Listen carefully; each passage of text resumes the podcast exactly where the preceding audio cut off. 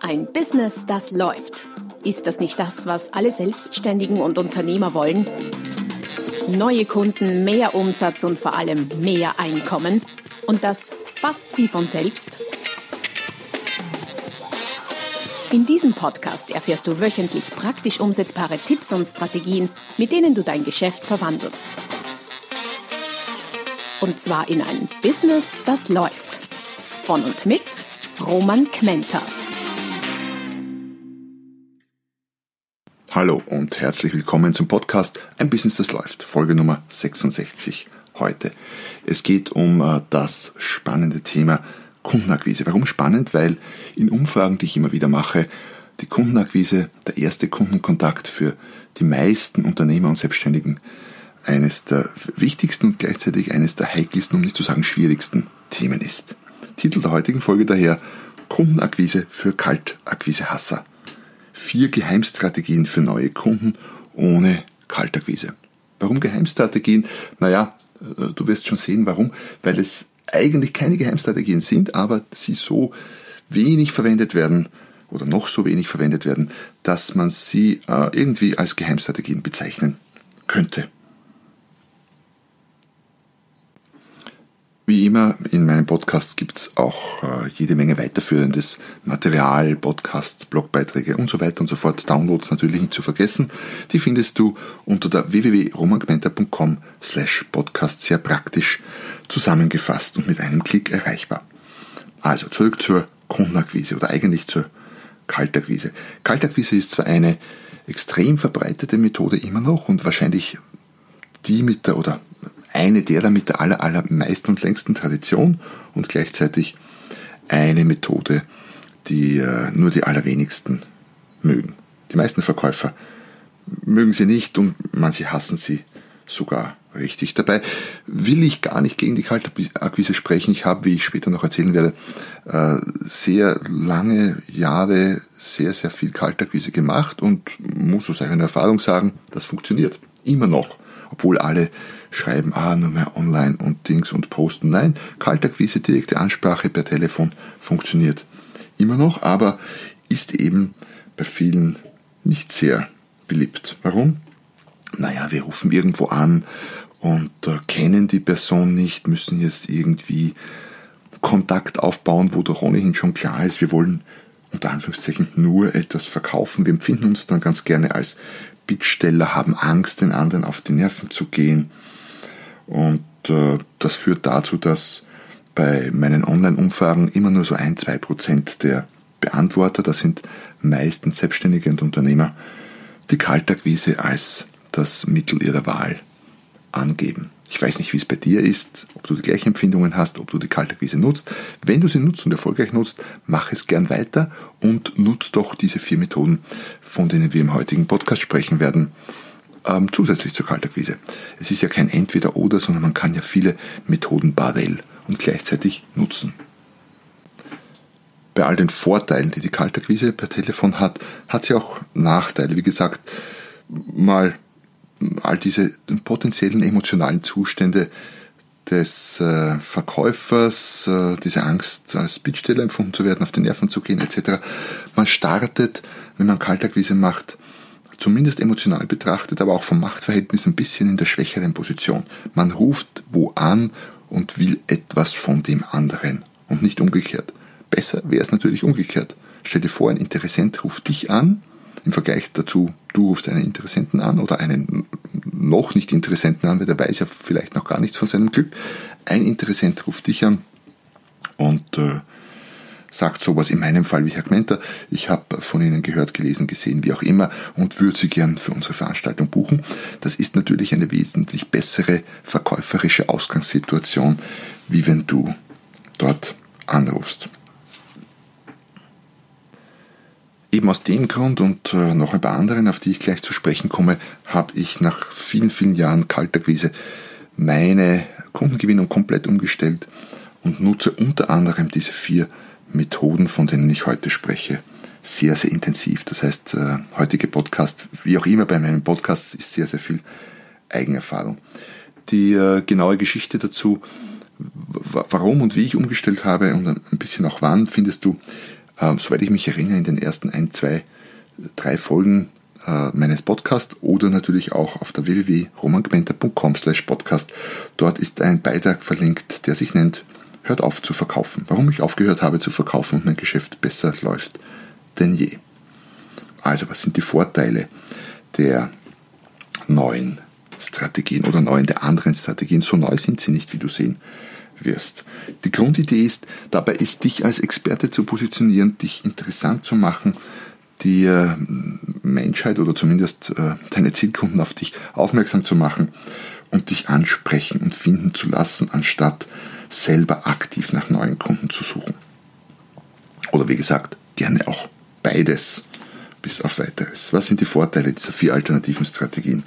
Du kriegst dadurch mehr Aufmerksamkeit und mehr Reichweite und Aufmerksamkeit ist heutzutage wichtiger denn je, weil wir in einem unglaublich dichten medialen Dschungel leben, wo wir pro Tag, da gibt es Untersuchungen, glaube ich, dazu, von zumindest tausenden Botschaften berieselt werden und alle, oder nicht alle, aber viele schreien, kauf mich und ähm, alle wollen irgendwie Aufmerksamkeit, privat, beruflich und so. Das heißt, du kriegst mehr Aufmerksamkeit durch diese Strategien und mehr Reichweite.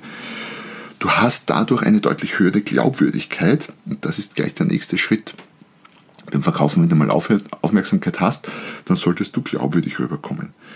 Deine Kunden und Interessenten entscheiden sich, die du mit diesen Strategien ähm, ansprichst oder gewinnst, entscheiden sich deutlich rascher ähm, dafür, was auch immer du anbietest, mit dir zu machen.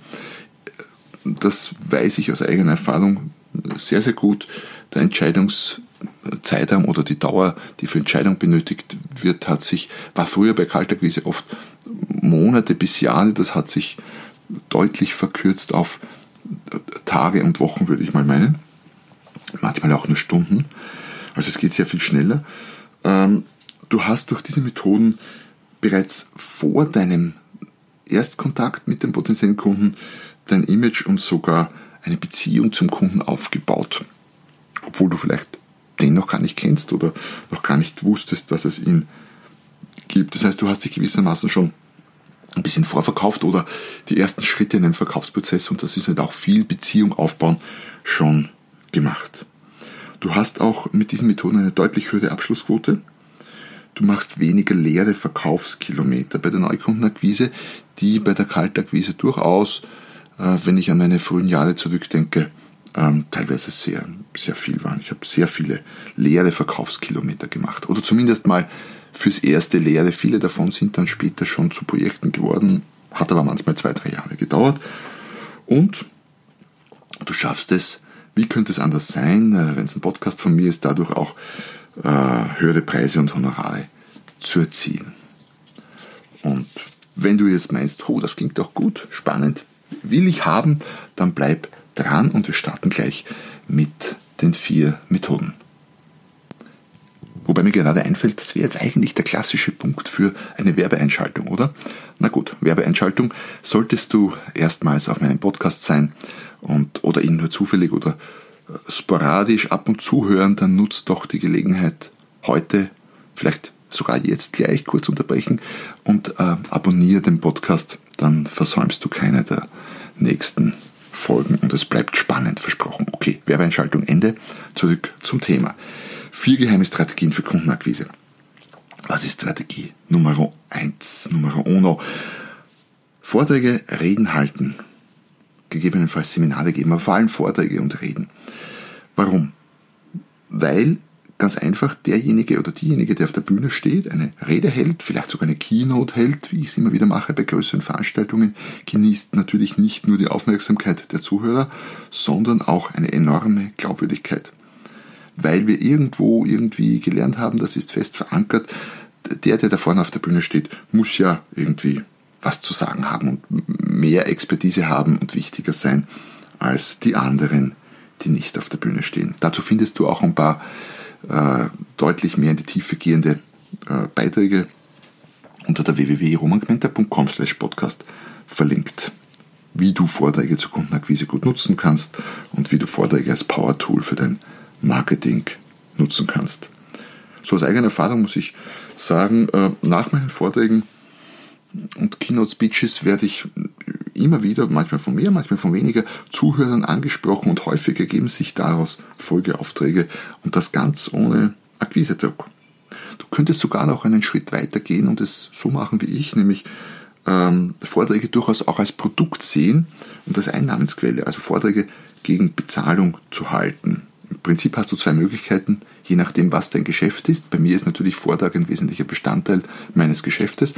Aber wenn du jetzt ähm, ganz was anderes machst, ich sag mal, ähm, Schönheitschirurgin bist oder Webmaster oder sonst irgendein anderes, eine andere Dienstleistung oder ein Gewerk machst, dann äh, hast du zwei Möglichkeiten. Du kannst Vorträge gratis halten, einfach als Marketing-Tool, oder du kannst für Vorträge auch Geld verlangen. Ist so ein bisschen eine Grundsatzentscheidung und ähm, ja, beides ist okay, beides macht Spaß.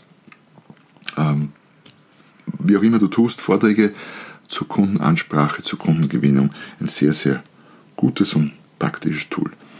Solltest du mit dem Gedanken spielen, für Vorträge Geld zu verlangen, dann solltest du unbedingt den Beitrag Mythos, die unglaublichen Honorare als der Keynote-Speaker und Redner lesen, den ich vor kurzem erst äh, wieder erweitert habe. Da findest du nämlich auch recht konkrete Zahlen drinnen, was man als Vortragender verlangen und verdienen kann. Und so viel vorweg, es ist spannend. Wir kommen zur Akquise-Strategie Nummer 2, Podcasts und Hörbücher. Podcasts und Hörbücher haben im Vergleich zu allem, was zum Beispiel geschrieben ist, einen riesen Vorteil. Du bist in den Ohren deiner Kunden.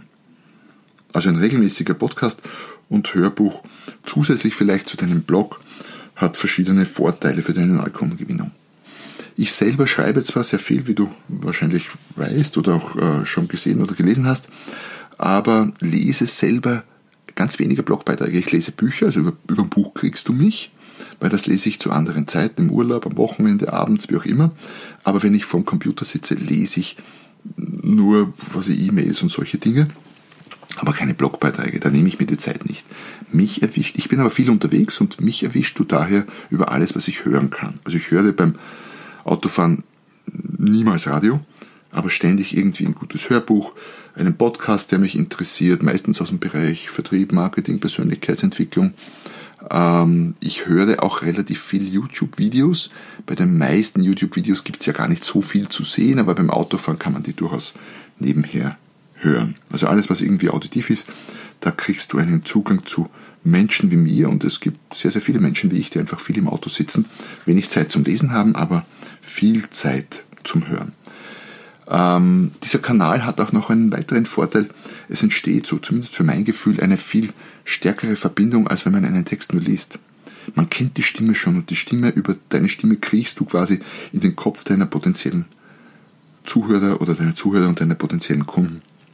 Und solltest du die mal treffen, dann ähm, habt ihr möglicherweise vom Start weg das Gefühl, oder zumindest dein Kunde oder dein potenzieller Kunde hat vom Start weg das Gefühl, dich bereits irgendwie zu kennen, auch wenn es noch nie einen persönlichen Kontakt gab. Warum weiß ich das?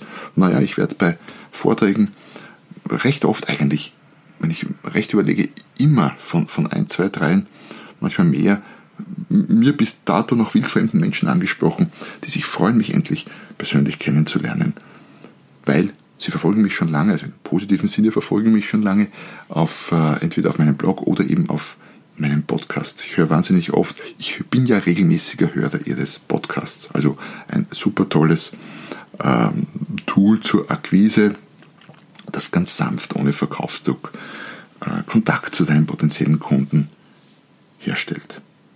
Hörbücher vielleicht noch ein, ein, zwei extra Worte dazu, weil es doch ein bisschen was anderes ist als ein Podcast von der Aufnahme, vom Aufnahmeaufwand, Aufnahmequalität. Ich habe selbst zwei meiner Hörbücher besprochen und muss sagen, wie so oft im Leben, ähm, es ist dann nicht so schlimm, so aufwendig, wie man meint. Ich habe das Hörbuch zu meinem letzten Buch nicht um jeden Preis ähm, im Studio eingesprochen. In, äh, was war das, eineinhalb Tagen. Ja, es ist anstrengend. Ja, man verspricht sich oft und der arme Toningenieur äh, oder wer auch immer die Nachbearbeitung macht, hat dann einiges zum Schneiden. Aber es geht. Es ist nicht so schlimm. Eineinhalb Tage in Hörbuchlänge, fünfeinhalb Stunden circa. Also es ist machbar. Das heißt, wenn du ein Hörbuchprojekt hast, wo du einfach eins deiner Bücher äh, lesen magst, dann äh, ja, mach es. Es ist nicht so viel Aufwand, wie man glauben könnte. Und dann können wir eigentlich gleich nahtlos anschließen zur Strategie Nummer drei, nämlich Bücher. Ich bin der Meinung, dass quasi jeder, der irgendwie selbstständig tätig ist, Dienstleistungen, Produkte verkauft, ein Unternehmen hat, äh, Potenzial hat, ein Buch zu schreiben und auf den Markt zu bringen. Werde Autor, schreibe ein Buch oder auch mehrere. Es ist die perfekte Ergänzung zu all den anderen Dingen, zu Podcasts, zu Blog, zu Hörbüchern und so weiter und so fort. Respektive kannst du natürlich aus dem Buch ein Hörbuch machen, das wäre die bessere Variante. Zuerst das Buch zu schreiben und dann daraus ein Hörbuch zu machen. Du könntest sogar hergehen und mehrere deiner Podcast-Folgen, was ich zum Beispiel plane, äh, in ein Hörbuch verpacken. Du musst nicht alles neu erfinden, weil die Inhalte an sich von deinen Büchern, Hörbüchern, Podcasts, Blogbeiträgen etc. sind ja plus minus immer die gleichen und ähnlichen, natürlich als Buch äh, vom Format her anders verpackt. Das gehört natürlich schon adaptiert und umgeschrieben, aber du musst nicht alles neu erfinden. Und so ein Buch ist ein wahrer Turbo für deine Expertenpositionierung, für deine Bekanntheit, deine Kompetenz. Äh, wenn du Autor bist und ein richtiges Buch geschrieben hast, idealerweise natürlich äh, von einem halbwegs renommierten bekannten Verlag oder zumindest von einem echten professionellen Verlag, ähm, gewinnst du deutlich an, an Kompetenz in den Augen deiner Leser, deiner Zuhörer, wo immer du das Buch ebenso zeigst oder mit hast. Nicht zuletzt steckt ja im Wort Autor oder umgekehrt, es steckt im Wort Autorität das Wort Autor. Und es gibt wenig, was dir so viel Autorität verleiht wie dein eigenes Buch. Also Buch schreiben. Ganz wichtig. Ich habe gerade heute früh in der Zeitung äh, einen ganzseitigen Presseartikel, was uns dann gleich zur Kundenstrategie Nummer 4 führt, oder zur Akquise-Strategie Nummer 4 führt, von äh, einem Wiener Schönheitschirurgen oder über einen Wiener Schönheitschirurgen gelesen, der jetzt ein Buch herausgebracht hat, wo er ähm, den ganzen Schönheitswahn äh, kritisch unter die Lupe nimmt. Aber sagen wir so, eine super Sache für ihn und selbst wenn er kritisch ist dazu, bleiben immer noch viel ausreichend Kunden und Kundinnen, glaube ich, für ihn. Ja, er kann gut kritisch sein. Buch wertet ihn definitiv auf als Experte in dem Bereich und bringt ihm eine riesen, riesen Reichweite, was gleich passt zur Kundenakquise-Strategie Nummer 4. Nummer 4, da geht es nämlich um Pressearbeit. Gleich der Anbindungspunkt, er ist über das Buch nicht nur, auch über eine Fernsehsendung, wo er jetzt mit dabei ist, ähm, sowas wie unglaublich schön oder so, ähm, in die Presse gekommen. Also das greift alles ineinander. Kurz zur Pressearbeit, äh, zur klassischen, traditionellen Pressearbeit. Es gibt einen unglaublichen Wirbel um, um die letzten Jahre um Webseiten, um Blogs, um Social Media, um Online-Kanäle. Man könnte der Meinung sein, alles andere ist tot. Nein, ist es nicht. Du solltest auf keinen Fall die klassischen Medien wie Zeitungen, Zeitschriften, Radio, Fernsehen etc für deine Kundenakquisition vergessen oder vielleicht sogar ganz bewusst außen vorlassen und darauf verzichten. In puncto Glaubwürdigkeit schlägt alles, was in diesen Medien aufscheint, die meisten Online-Medien um Längen. Warum? Naja, ehrlicherweise einen Beitrag in einen Blog schreiben, im eigenen oder sogar in einem fremden kann jeder. Das ist nicht schwierig und das weiß man auch. Ob das jetzt ein Experte ist, naja, sei dahingestellt. Aber wenn jemand im Wirtschaftsteil äh, einer großen Tageszeitung irgendwie aufscheint, interviewt wird, über ihn berichtet wird, Stellungnahme angefragt wird etc., dann muss der oder diejenige schon wirklich ein Experte sein. Das heißt, in Sachen Glaubwürdigkeit, äh, Kompetenz, Öffentlichkeitswirksamkeit schlägt ein simpler Zeitungsartikel äh, sehr, sehr viele der Online-Medien.